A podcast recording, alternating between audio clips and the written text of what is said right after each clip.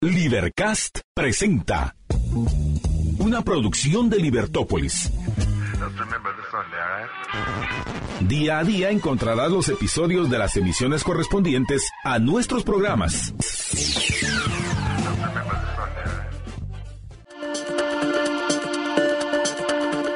Bienvenidos a Libertópolis Negocios. Es un gusto estar con todos ustedes arrancando nuestro programa. Si usted nos está escuchando a través de la 102.1 FM y va en el tráfico, por favor, respire profundo, libérese de ese estrés, ninguna, ninguna falta le hace. Gracias por acompañarnos a través de la 102.1 FM y también a quienes nos ven y nos escuchan a través de las plataformas. Estamos en Facebook, estamos en YouTube y también estamos en Twitter. Así que muchísimas gracias por estar con nosotros y gracias por acompañarnos. Y pues hoy vamos a tener un programa muy especial, hoy 14 de febrero, en el cual vamos a hablar precisamente de ese amor, de ese amor que muy pocas veces nos enseñan y que em, debería ser algo que más, más relevante y más importante en nuestra vida y también aunado al tema de los negocios. Así que vamos a platicar con nuestro invitado Warren Orbo, el profesor Warren Orbo, acerca de la autoestima en el empresario. Él es director del Centro de Estudios del Capitalismo de la Universidad Francisco Marroquín, es profesor de la Facultad de Arquitectura, de Economía y de la Escuela de Posgrado, también de la misma universidad. Ha diseñado varios edificios en la ciudad de Guatemala y sus obras se han exhibido en diferentes centros culturales en Estados Unidos y en Guatemala. Así que bienvenido, Warren, ¿cómo estás? Muy bien, gracias, María Dolores. ¿Y tú qué tal? Bien, gracias. Y pues la idea es que platiquemos acerca de la autoestima en el empresario. Y pues me gustaría primero empezar con la autoestima, no importa a qué te dediques, y definir, entendiendo qué es la autoestima. Ok. Bueno, nosotros como seres racionales eh, estamos juzgando constantemente. Es decir, eh, eh, pensar es juzgar. Es decir, cuando tú decís, eh, por ejemplo, este es un mouse rojo, estás juzgando, estás diciendo lo que es. Eh, eso se llama juicio. Eh, estás uniendo el sujeto con un predicado, estás y, diciendo que es. Pero además de juicios para identificar la realidad, nosotros no podemos evitar, porque la naturaleza no lo exige, hacer juicios de valor. Es decir, cada vez que vemos algo aparte de identificarlo, una vez lo identificamos, tenemos que juzgar si es bueno o malo para mí. Si me va a hacer de provecho o me va a hacer daño. Es, es eh, necesario que hagamos eso porque nuestra supervivencia depende de que nuestro juicio sea acertado en ese sentido. Ya sea para nuestros antepasados que veían un león, tenían que preguntarse, ¿es bueno o malo para mí? Y entonces, si ellos piensan que es como un gatito y que lo puedo acariciar, se los come y entonces fue malo, la decisión fue mala. Eh, también lo mismo para nosotros cuando en nuestra vida diaria estamos decidiendo sobre incluso cosas tan básicas sobre la comida, digamos, mm. esta comida me va a caer bien o me va a caer mal, esto es bueno, es saludable no es saludable, lo que sea. Pero lo que está siempre omnipresente en todo juicio de valor es el mí. Es decir, cuando yo digo esto es bueno o malo para mí. Entonces, el juicio de valor que estoy haciendo también refleja el juicio de valor que estoy haciendo sobre mí mismo. Y es un juicio de valor que uno no puede evitar hacer y que lo hace constantemente. Uno constantemente se está juzgando a uno mismo para ver si uno eh, puede hacer ciertas cosas, si uno es capaz de hacer ciertas cosas o si uno merece o no merece, eh, digamos, eh, ser feliz o no ser feliz. Son cosas que uno está haciendo constantemente. De hecho, nuestra supervivencia depende de esos juicios y no lo puedes evitar. Lo puedes tratar de falsear o, ocultarlo en tu subconsciente, pero de todas maneras lo estás haciendo. No se puede evitar. Entonces, ese juicio que uno hace sobre uno mismo es el juicio de la autoestima. O sea, ¿cómo me estimo yo a mí mismo? Si me estimo eh, como que soy capaz para lidiar con los acontecimientos de la vida y que siento, y además que merezco vivir. O si por el contrario me estimo que no soy capaz, que soy incapaz de enfrentarme a la realidad y como consecuencia tal vez yo no merezco eh, ser vivo, ejemplo. Son dos juicios de autoestima importantes. Los últimos obviamente son fatales porque te van a, llevar a, a, no cuidarte, a destruirte la autodestrucción. Entonces lo que tú querés es una autoestima positiva, es decir, que tú eh, te des cuenta de que sos capaz para lidiar con la realidad y que mereces estar vivo. Ahora, aunque estoy hablando de estos dos aspectos así separados, como se puede hacer porque es un análisis, pero en la realidad no existen separados, son uno y el mismo. Podríamos decir, son dos caras de la misma moneda. Y eh, para lidiar con la realidad, o sea, el instrumento que nosotros, los seres humanos, tenemos es la razón. La razón es esa facultad que nos sirve para identificar la, la información que nos dan los sentidos. Entonces, los, los, sentidos, digamos, estamos siendo bombardeados con mucha información, con muchos datos, digamos, que provienen de, alrededor de nosotros y tenemos que organizarlos para poder, de alguna manera, eh, usarlos como conocimiento. Entonces, la primera fase, digamos, es cuando eh, ya automáticamente por nuestro sistema sensorial se ordena y se clasifican, por ejemplo, en colores, distintas vibraciones de, de la luz que está reflejando un determinado objeto. Y entonces así se va diferenciando. Y, y también cuando ponemos atención, enfocamos ante ciertas cosas, que esas cosas se vuelven objetos porque son objeto de nuestra atención, estamos bloqueando, digamos, el resto de, de sensaciones que, a las que estamos, estamos expuestos. Entonces vamos ordenando. Luego tenemos que, una vez tenemos esas sensaciones que las convertimos en percepciones, de que ya yo percibo, digamos, cosas, percibo el, el mouse ese rojo que te mostré, eh, percibo el, ordenador al que le estoy hablando, percibo la, tu imagen en la pantalla. Eh, cuando yo eh, eso que percibo lo tengo que convertir en conocimiento. Para eso tengo que juzgar, es decir, tengo que pensar, tengo que decir, esto es tal cosa. Por ejemplo, eh, esto es un ordenador. Eh, en la pantalla tengo enfrente de mí a una mujer eh, que es diferente del fondo de atrás, que es un cuadro. O sea, tengo que empezar a identificar, tengo que empezar a ordenar.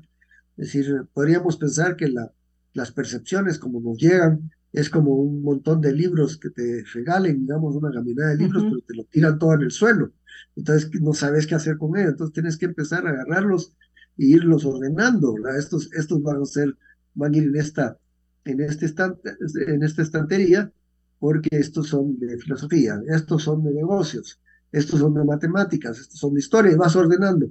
Entonces, de la misma manera vamos ordenando nosotros nuestro conocimiento y vamos creando una jerarquía de conocimiento. Algunos conceptos se necesitan antes que los otros. Entonces, el asunto es que como somos seres racionales, o sea, que hacemos ese proceso y lo hacemos en realidad porque es parte de nuestra naturaleza, aunque es cierto que eh, requiere de voluntad el ir ordenando el conocimiento, tenemos que ir aprendiendo, pero lo, lo hacemos casi sin darnos cuenta porque desde pequeño eh, estamos, eh, nos están enseñando, es decir, nos dicen, nos señalan algo y nos dicen, este es mamá, o este es papá, este es, que eres tú tu comida y, te enseñan una pelota y entonces vas aprendiendo y vas empezando a clasificar.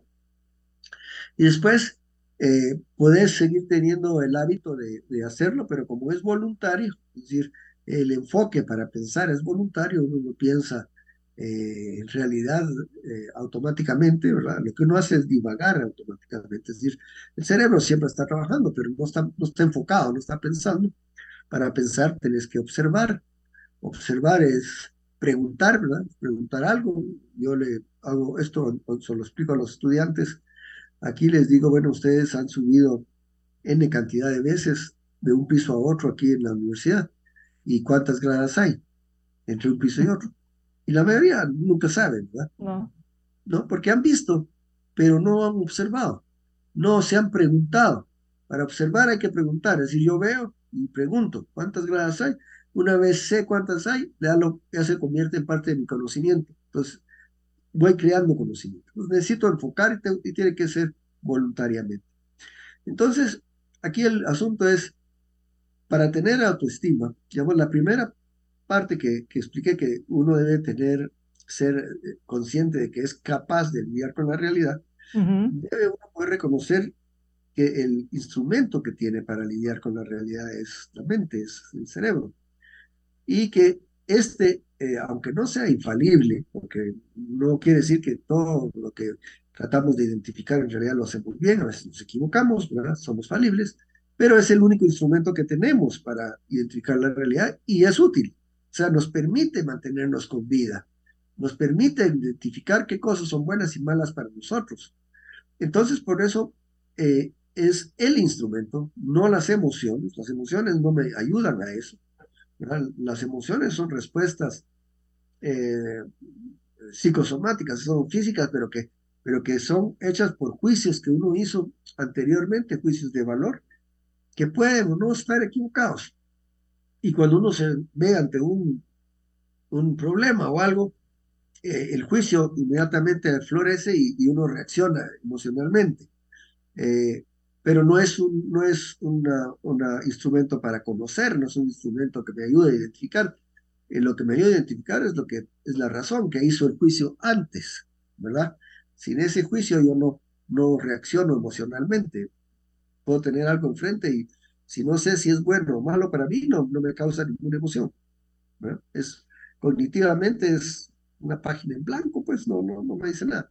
Entonces, eh, si yo no confío en mi razón, sino que me dejo llevar por caprichos, por emociones y todo, voy a estar constantemente cometiendo errores, constantemente fallando. Y eso va a mermar el concepto que tengo de mí mismo. Va a reducir la confianza que tenga en mi habilidad de lidiar con la realidad.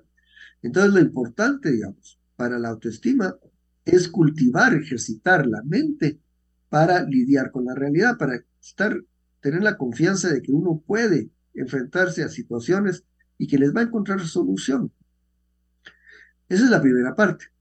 La otra parte, ¿sí? Perdón, perdón, perdón, Warren, porque muchas personas cuando se habla de este tema, de que la emoción es un instrumento de conocimiento, está muy difundido, muy arraigado en la idea que las emociones eh, te dicen algo, las emociones son eh, eh, las que te deben guiar en tus decisiones, y cómo lograr entender que usar tu, e, esta facultad que tú ya hablas de la razón no está peleado con ser una persona, porque pareciera que te convirtieras en robot. Entonces me gustaría aclarar esto antes de pasar a la siguiente parte, que es la tema de el saberte merecedor.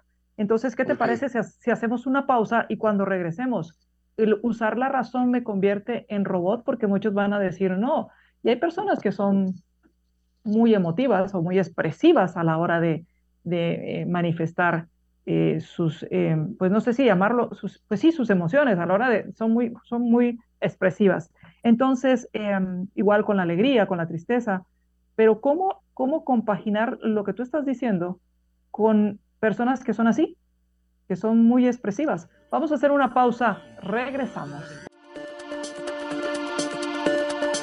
Regresamos a Libertópolis Negocios y estamos platicando con nuestro invitado, el profesor Warren Orbo, director del Centro de Estudio de Capitalismo de la Universidad Francisco Marroquín. Estamos hablando de un tema, pues para mí siempre ha sido un tema que me ha fascinado hablar y es el tema de la autoestima y el tema de la autoestima en los, en los empresarios. Pero pues obviamente un empresario es una persona e independientemente a qué te dediques, tienes que desarrollar esa autoestima porque tal vez más adelante vamos a hablar de, yo no sé si llamarle esquizofrenia o, o, cómo llamarlo, Warren, que eres, actúas de una forma en los negocios, pero en tu vida personal pareciera que es otra persona. Pero antes de llegar ahí, pero antes de llegar ahí, me gustaría que aclaráramos el tema de las emociones y el tema del usar la razón como un instrumento, como esa facultad para saber que puedes enfrentar lo que te traiga el mundo, que puedes lidiar con esto, que lo que venga lo vas a poder afrontar. Entonces, ¿qué pasa con las personas que son muy emotivas? ¿Qué pasa con esas personas que son expresivas? ¿Se anula la emoción? ¿Pierde eh, importancia la emoción? ¿O qué es lo que pasa? La, la emoción, como dije antes, es, es una respuesta ante una situación basada en tus juicios de valor. Y esos juicios de valor muchas veces los has hecho tú antes. Y la emoción parece que fuera algo instantáneo. Tú ves algo y reaccionas emocionalmente. Y en efecto es muy rápido, pero está pasando por varios, varias fases. Está eh, pasando primero porque tú ves algo, lo identificas, ya tenés un juicio de valor previo y entonces reaccionas en base a ese juicio de valor. Lo cual no quiere decir que no puedas cambiar. Es decir, si tú vas en la calle, este ejemplo lo uso mucho con mis estudiantes también, Tú vas en la calle y te sale un Rottweiler de una casa y se viene hacia ti. Y lo ves. Y entonces, según tus juicios de valor tu experiencia, probablemente vas a hacer su comida. Y entonces te asustas, ¿verdad? Y si tenés la suerte, te quedaste paralizado, no te pudiste mover. Y estás, la emoción que tenés es miedo. Y cuando se acerca el perro, te mueve la cola, te, hace gracias, te quiere lamer la mano, es totalmente lo contrario de lo que habías pensado. Entonces en ese momento cambia tu emoción. Entonces te vuelves amigable y botón con el perro. Misma circunstancia, pero dependiendo qué pasa, cambia tu juicio de valor. Ahora, la emoción no te estaba dando información, sino que fue el juicio de valor. La emoción fue una respuesta. Era una respuesta importante, porque si no te hubieras quedado paralizado, tal vez salís corriendo y te metes en una casa para que el perro no te haga daño y si en efecto el perro te iba a hacer daño, te salvaste el pellejo, ¿verdad? O sea que las emociones tienen una función importante, no hay que, no hay que desecharlas. Igual cuando uno dice, veo a una persona que me da mala, mala espina, es porque estás eh, eh, con un juicio de valor que que te está haciendo que tengas esa duda, esa, emoción con la persona. Y tal vez es un prejuicio, un mal prejuicio, pero por lo menos te pone en, una situación en que vas a tratar con más cuidado hasta que conozcas bien a la persona, pero no la conoces, o sea, no sabes si ese juicio es un error y, muchas veces pasa. He visto cantidad de gente que ve a otra persona, se conoce primera, por primera vez y de entradita dice se me cae mal. Y después paran de novios, ¿verdad? Y se adoran, y son, pero el primera impresión fue así al revés. Entonces la emoción no es un instrumento eh, de conocimiento, aunque es útil para sobrevivir en muchas ocasiones. Pero cuando tú tienes que enfrentarte a tomar decisiones que requieren de tu conocimiento. No puedes basarte nada más en ese, esa emoción primera que tenés, sino que tenés que eh, pasar a la, fase de identificación racional. No quiere decir con eso que te volvás Mr. Spock, ¿verdad? Que era cero emociones. Y de hecho, cuando tú juzgas que algo es correcto, eh, vas a tener una emoción que es, te da alegría de que en realidad es correcto. Incluso usando tu razón, si descubrís, qué sé yo, una fórmula o algo, salís, puede ser que hasta salgas desnuda a correr como gritando eureka, eureka, eureka, como Arquímedes, ¿verdad? Y estaba tan emocionado que se olvidó de vestirse. Pero, o sea, eso, eso no, no, no, cambia el hecho de que la emoción no es un instrumento cognitivo, pero tampoco tienes que es, eh, suprimirla, porque eso, eso te puede hacer daño. Es decir, tú, estás suprimiendo tus, oprimiendo, suprimiendo tus emociones, no dejando que, que, afloren. Eh, eso pues te va a crear problemas eh, psicológicos complejos, mejor. Entonces, dejarlas, aceptarlas como lo que son. Son instrumentos que pueden servirte para actuar rápidamente, pero no son instrumentos cognitivos. Se basan en cognición anterior, en juicios de valor, que eh, aquí el punto, puede esos juicios pueden ser correctos pero pueden ser equivocados, porque uno no es infalible, uno se pudo haber equivocado antes al hacer un juicio de valor, y entonces la manera de salir de ese error y cambiar la emoción es precisamente reflexionando, pensando sobre lo que uno juzgó y ver si cometió un error y cambia, cambia uno su juicio. ¿Qué es lo que generalmente pasa con esas personas que cuando se ven se caen mal y después se van conociendo y cambian su juicio y paran de grandes amigos. Es, es así de sencillo. Y conforme vamos afinando esta, estos, razón, estos juicios previos, conforme los vamos afinando, em, pues podría decirse que estamos cada vez más en sintonía con la realidad y nuestras emociones, por así decirlo, y esto nos hace saber, sentir, sentir que sí podemos entender el mundo, o por lo menos entender nuestro alrededor. Así es, exactamente, y eso es importante. Es decir, uno tiene que poder no solo eh, usar la razón para identificar el mundo externo a nosotros, sino que para identificar nuestras propias experiencias y nuestras respuestas a ese mundo. Y eso nos da un mayor control sobre eh, nuestra vida, es decir, somos conscientes. Y entonces, esa es la parte, digamos, de, de eh, el tratar de ser eficaz. Y vamos a ser eficaz en tanto practiquemos el uso de la razón. Es decir, eh, tengamos claro que es nuestro único instrumento y entonces, por lo tanto, tenemos que afinarlo, practicarlo, ser, buenos pensadores para poder identificar eh, que sea de provecho o aquello que sea perjudicial para nosotros, que eventualmente es el fin último de esa identificación, porque el propósito de nuestras acciones es mantenernos con vida, como la de todo organismo vivo. Y el otro aspecto es el de, eh, el de el propio amor propio, digamos, el amor hacia uno, eh, que viene también dado, como te dije, que está entrelazado.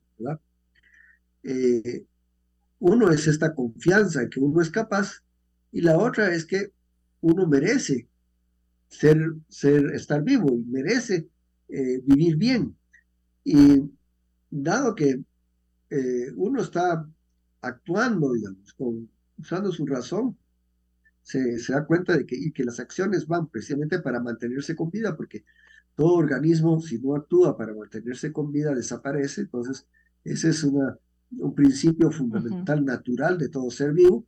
Nosotros no escapamos a eso. Si actuamos eh, en contra de eso, pues vamos, tal vez no nos vamos a morir inmediatamente, pero vamos a padecer dolor, vamos a, a sufrir, ya sea física o psicológicamente. Entonces, el estar buscando lo que es bueno para uno es precisamente ese, esa idea de, de, que uno vale, que uno merece estar vivo, ¿verdad? Y que las acciones que uno hace son para precisamente vivir la mejor vida que, tú puedas. Eso quiere decir eh, cultivar tus mejores amigos, porque son importantes para tu vida, cultivar tu familia, eh, mantenerla bien, porque es importante para tu vida, porque tu vida no es solo existir como una planta, ¿verdad? Sino que es existir con todas las, aquellas cosas que tú valoras, todas aquellas cosas de las que te rodeas para ser feliz. Y esas son eh, tu familia, tus hijos, eh, tus amigos, lo que querrás hacer en el mundo, es el propósito. Entonces, si tú no pensás que vales, no vas a hacer, no vas a, ver como valioso ninguna de esas cosas tampoco. Y no vas a trabajar, no te vas a esforzar por mantenerlas, ¿verdad? Y en realidad vas a, a, ser un profeta de tu propia destrucción, porque tú mismo estás consciente de que no vales, que no mereces estar viva, no mereces estar bien, y eventualmente vas buscando tu autodestrucción. Eso es muy, muy malo, porque obviamente va en contra del principio de conservación natural de todo organismo vivo. Entonces, la manera en que, en que tú te vas convenciendo de que mereces vivir es siendo eficiente para vivir. O sea, por eso es que no se pueden separar. Al ser eficiente para vivir, te das cuenta de que sí, yo, merezco estar vivo, actúo de tal manera que, que, que puedo ser eficaz en ser vivo. Y entonces eso es lo que hace la autoestima. Y esto es muy importante porque hubo una época en que estuvo de moda la autoestima, pero mal, mal comprendida. Entonces creían que decirle a los niños, tú puedes, tú puedes hacer esto o hacer lo otro, y empujarlos a hacerlo sin haberlos preparado, iba a, ayudar su autoestima, creyendo ellos que en realidad no hay nada que impida hacer esto o lo otro. Y no es así como funciona, es al revés. Es decir, eh, eh, funciona naturalmente como pasa cuando uno tiene hijos y ve cómo se van desarrollando y ves, digamos, el niño eh, dice, eh, papi, ya, ya puedo caminar, va. O papi se tira, se sube a un trampolín y todo, la mamá ahí toda escandalizada, bajate de ahí, que te vas a matar, que no sé qué. Pero el niño se tira y dice, ya ves, ya puedo. Esa es la forma en que va adquiriendo autoestima, porque él va superando problemas, ¿verdad? Es lo que Nietzsche llamaba la voluntad de poder, que es superar problemas. Y cada vez que supera problemas, los va dominando, se va dando cuenta que se vuelve más capaz para sobrevivir, para vivir en la vida. Esa es la manera, no al revés, no diciéndole que él todo lo puede, metiéndolo a una carrera llega de último lugar, y para que no se sufra su autoestima, todos les dan premio igual del primer lugar, y, todo es una farsa, ya se da cuenta que es una farsa, ¿verdad? entonces no tiene autoestima, realmente se, porque están confundiendo eh, el efecto con la causa. La causa es el ejercicio y ir dominando una disciplina, y la principal es la disciplina de pensar, de pensar bien. Y esa es la base de, de lo que es la autoestima. Si querés, la enfocamos hacia los negocios. Claro, esto, esto me lleva también al tema, eh, Warren, antes de pasar al tema de los negocios, porque me gustaría preguntarte qué sucede con el tema de lo que hablábamos, de que pareciera una doble personalidad en, en, la gente que se dedica a los negocios. Eh, antes de pasar a eso, una pregunta que siempre surge es con el tema de eh, cómo no ser un tirano o un... la palabra autoestima sana creo que es redundante pero se utiliza mucho porque se confunde esa autoestima con yo lo merezco todo sin ninguna causalidad, solo porque, porque existo y por mi linda cara. Eh, me gustaría que, que, diferenciáramos esto para, para poder entender esa autoestima bien entendida. Sí, bueno, ese, ese, esa concepción de que yo lo merezco todo sin, sin uh, trabajar por ello, es producto de esa falsa autoestima que se estuvo haciendo eh, en años pasados. Cuando le dicen, tú todo lo podés, todo te lo mereces. Eh, en realidad la persona que actúa así no, no, no tiene autoestima. Eh, hay, hay dos maneras de exteriorizar la falta de autoestima. Una es el que es el, humilde que dice yo no merezco nada, no, no soy nadie, eh, o, como le sugería Tomás de Kempis, ¿verdad? Que en su libro La imitación de Cristo, que decía, debes sentirte como el lodo, que todo el mundo lo pueda pisar y todo, ¿verdad? O sea, no, no valgo nada. Entonces hay ese, ese, ese esa actitud que evidentemente mentalmente no está bien. Y el otro es el que no tiene autoestima, pero en lugar de, mostrarlo de forma humilde, la exagera, ¿verdad? Eso creo que todo el mundo ha tenido alguna experiencia parecida, sobre todo cuando es pequeño, que llega una señora, una amiga de la abuela la mamá, que, sabes que no le caes bien o ellos no les cae bien, exageran, ay, ¿cómo estás? Tan lindo y todo, sabes que eso es paja, que es mentira, está exagerando, está sobreactuando. Y lo mismo sucede con el, con el individuo que tiene baja autoestima y sobreactúa. Y entonces quiere dar la impresión de que él tiene una gran autoestima y se lo merece todo, pero no está basado en la realidad. Entonces sabes que está ahí eh, sobreactuando, que está compensando su falta real de autoestima. Y esto es lo que pasa con esos individuos que incluso pasan por encima de otros para, para sentirse que en realidad lo, lo, merecen la autoestima. Eh, uno de los casos más eh, vergonzosos y humillantes es el caso de, si tú ves al dictador de Corea, ¿verdad? Él, él, hace desfiles donde él va y toda la gente le tiene que eh, gritar que lo ama y que lo saludan y todo, y, sabe que, y él sabe que los están obligando encima de todo, que no es auténtico. Y la gente lo tiene que hacer porque si no se los llevan presos. Entonces, es toda una, e, él ha creado una ficción ahí, como eh, soy el amado del pueblo, pero en realidad el pueblo no lo quiere, pero no, no, les queda otro, entonces vive un teatro, no vive su vida real. Ese es, es un problema psicológico también. Ok, vamos, vamos a hacer una pausa. Vamos a hacer una pausa y cuando regresemos hablemos de cómo se une esto con los negocios, cómo funciona este tema con los negocios para, para entonces em, entenderlo, porque mm, a veces sucede esa doble personalidad. Tienes, actúas de una forma en tus negocios, pero en tu vida personal pareciera que no aplica. Así que vamos a hacer una pausa y regresamos. Regresamos a Libertópolis Negocios y estamos platicando con nuestro invitado, el profesor Warren Orbo, quien es director del Centro de Estudio de Capitalismo de la Universidad Francisco Marroquín. Y estamos hablando acerca de la autoestima en el empresario. Ya hemos hablado y definido qué es la autoestima, hemos hablado acerca de emociones, hemos hablado acerca de estos dos componentes importantes de la autoestima y cómo diferenciarla de esa falsa autoestima. Y ahora el tema es cómo se vincula el tema de la autoestima en el empresario. Uno creería que el empresario es una persona que tiene una alta autoestima por esa capacidad de lograr cosas, porque tú nos decías, Warren, conforme vamos superando problemas, vamos alcanzando, lo, vamos logrando eh, objetivos, superando barreras, pues eh, nos vamos sabiendo más eficaces para vivir en este planeta. Y eso es mucho de lo que hacen los empresarios.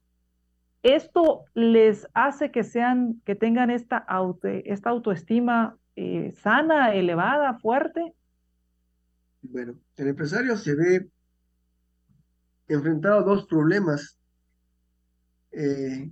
importantes. Primero, que el futuro es incierto. Es decir, el empresario realmente no puede saber con certeza si todas sus acciones van a rendir fruto. Eh, está especulando, todos especulamos, ¿verdad? Todos, todos especulamos, eso es natural. Está especulando que eh, lo que haga en realidad va a rendir eh, las ganancias que está esperando, que está proyectando. Entonces tiene que enfrentarse a la incertidumbre, eso ya es un, es un problema. Pero como empresario, digamos, una cosa que ha aprendido es a lidiar con esa incertidumbre. Se basa en ciertas informaciones que logra adquirir y que tiene que identificar racionalmente. No, es, no, no se puede tirar a hacer una empresa solo porque yo siento que tal vez va a funcionar. Tal vez eso, eso es lo que hace cuando va a jugar eh, cartas o cuando va a jugar ruleta y dice, ah, yo siento que este es el número ganador. Pero el empresario no puede funcionar así en los negocios. Tiene que hacer su estudio de mercado. Tiene que poder eh, ver cómo están, cómo están los precios, porque los precios son un sistema de información eh, muy claro, ¿verdad? Es, un sistema de información binario eh, que, que, le está indicando eh, qué es lo que alguna gente quiere y, qué quiere más. Porque el precio, al fin de cuentas, recordémonos que es un acuerdo entre el comprador y el vendedor. El acuerdo lo que está diciendo es qué cantidad de mercancía estoy dispuesto a entregar por qué cantidad de dinero. No es un acuerdo. El precio no es lo que está puesto en el bote ahí en el supermercado. Eso es, eso es una demanda. Es decir, en el supermercado el bote de champú si dice, qué sé yo, qué sé yo cuánto vale, 10 dólares. Eh, eso es lo que él está demandando por su, por su producto. Y si tú lo pagas, entonces se, vuelve precio, pero si tú no quieres pagarlo, no, no se vuelve precio. Y si nadie se lo compra, le tiene que bajar, porque si no se va a caer con él. Y entonces cuando tú llegas a los dos días ya no está en 10 dólares, está en 5, entonces no aceptas, ese es el precio. Pero entonces el precio no es lo que uno demanda. Y eso, esa información de los precios que realmente se están dando, es lo que le sirve al empresario para hacer su cálculo económico, para ver si los costos de lo que piensa hacer eh, son eh, lo suficientemente bajos para rendirle eh, eh, ganancias si entra al mercado con determinado precio. Entonces le va, va diciendo el, sistema eh, dónde, dónde canalizar su esfuerzo. Todo eso tiene que hacer usando su mente. Todo eso tiene que hacer usando su Y obviamente como lo que está buscando es el lucro, la ganancia, se está valorando a sí mismo como una persona que merece ganar, quiere ganar. Y si no es por él, tiene que ser por su empresa. Entonces aquí se ve, se ve bombardeado otro problema. Y el problema es que mucha gente en la sociedad son enemigos del comercio. Entonces constantemente lo están bombardeando con ideas de que eh, no es una buena persona, que es un, usurero, que anda tratando de buscar eh, ganancias, eh, expensas de los demás y ese tipo de críticas de la gente que no entiende cómo funciona el mercado y que tampoco entiende cómo funciona la ética. Porque en realidad el, el, empresario es tal vez de las personas más éticas que hay en esa, en esa función, porque lo que está creando es valor, ¿verdad? Para él tener ganancias, pero el valor que está creando es para los consumidores porque no le sirve de nada hacer productos que no son demandados. Tiene que hacer productos que son demandados. Eso es lo que, eso es lo que descubre, la información que descubre con el sistema de precios, qué es lo que quiere la gente, qué es lo que necesita. Entonces está entregando valor a cambio de valor. Está siendo totalmente eh, honesto y justo, ¿verdad? Y racional, totalmente racional. Entonces está siendo realmente muy moral pero luego tiene que lidiar, si, no, si él no entiende que él es el bueno de la película, tiene que lidiar con esta idea que le meten de que él es el malo de la película, ¿verdad? Y eso puede mermar su autoestima y puede pasarle después como a Bill Gates que considera que es más importante ir a regalar sus ganancias que seguir creando riqueza, por ejemplo, ¿verdad? porque se siente culpable. Él no es realmente el bueno, él es el malo, él se aprovechó de los demás, según él sin darse cuenta que lo que hizo en realidad es beneficiar a mucha gente con sus, eh, con, sus productos.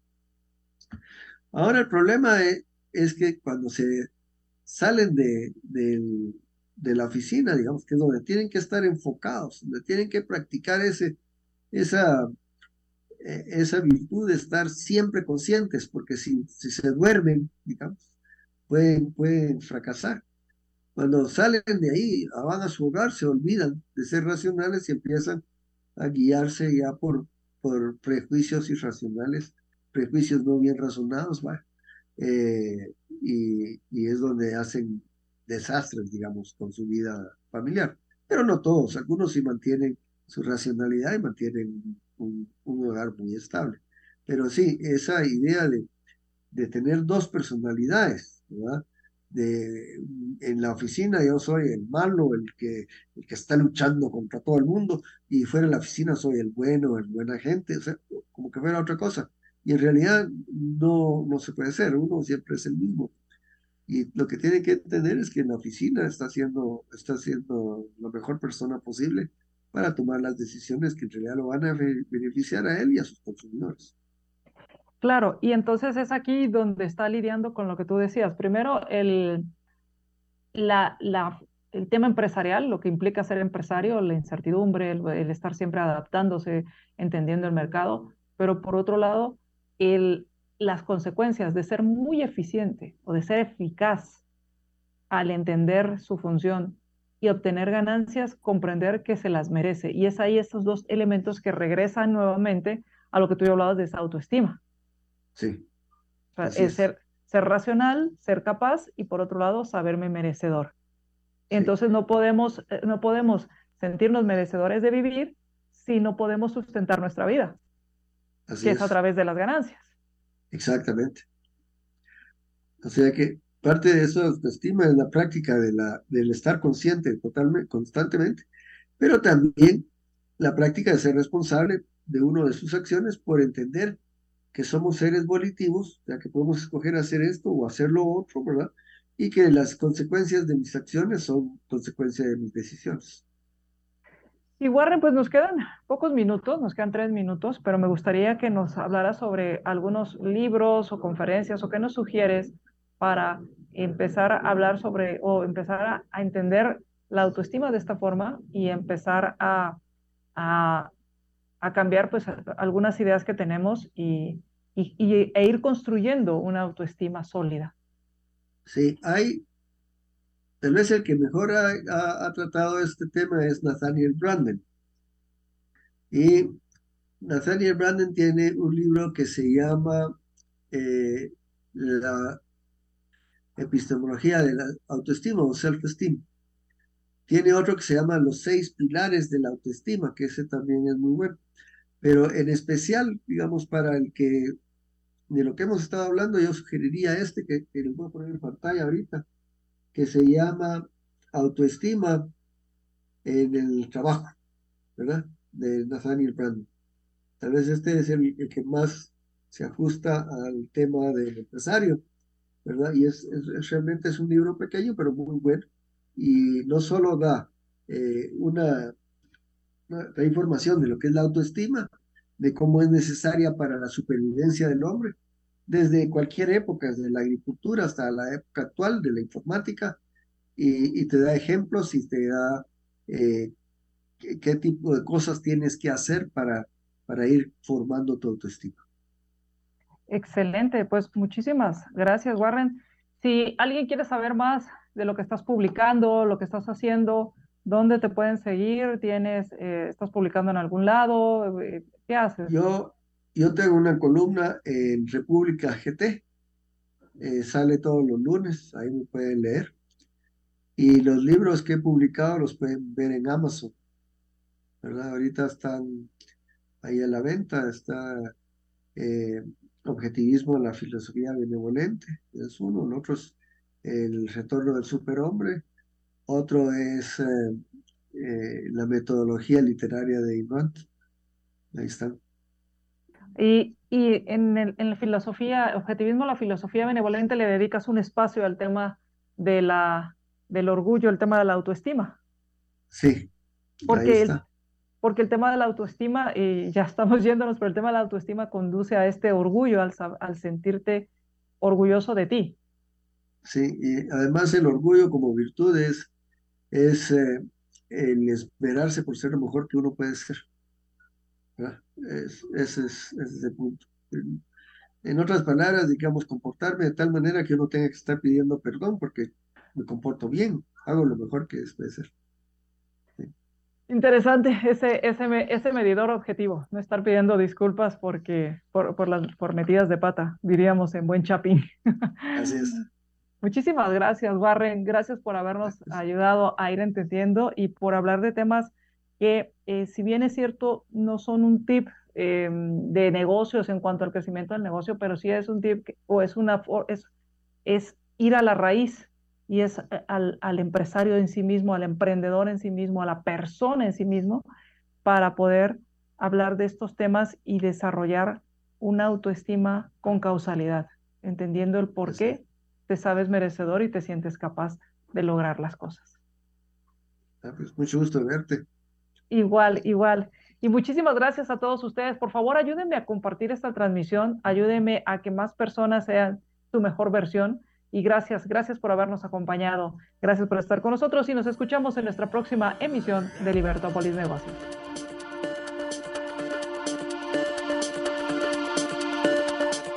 Libercast presentó una producción de Libertópolis. Recuerda suscribirte y dejarnos 5 estrellas para que continuemos trabajando en producir más podcasts de tu interés. Libertópolis.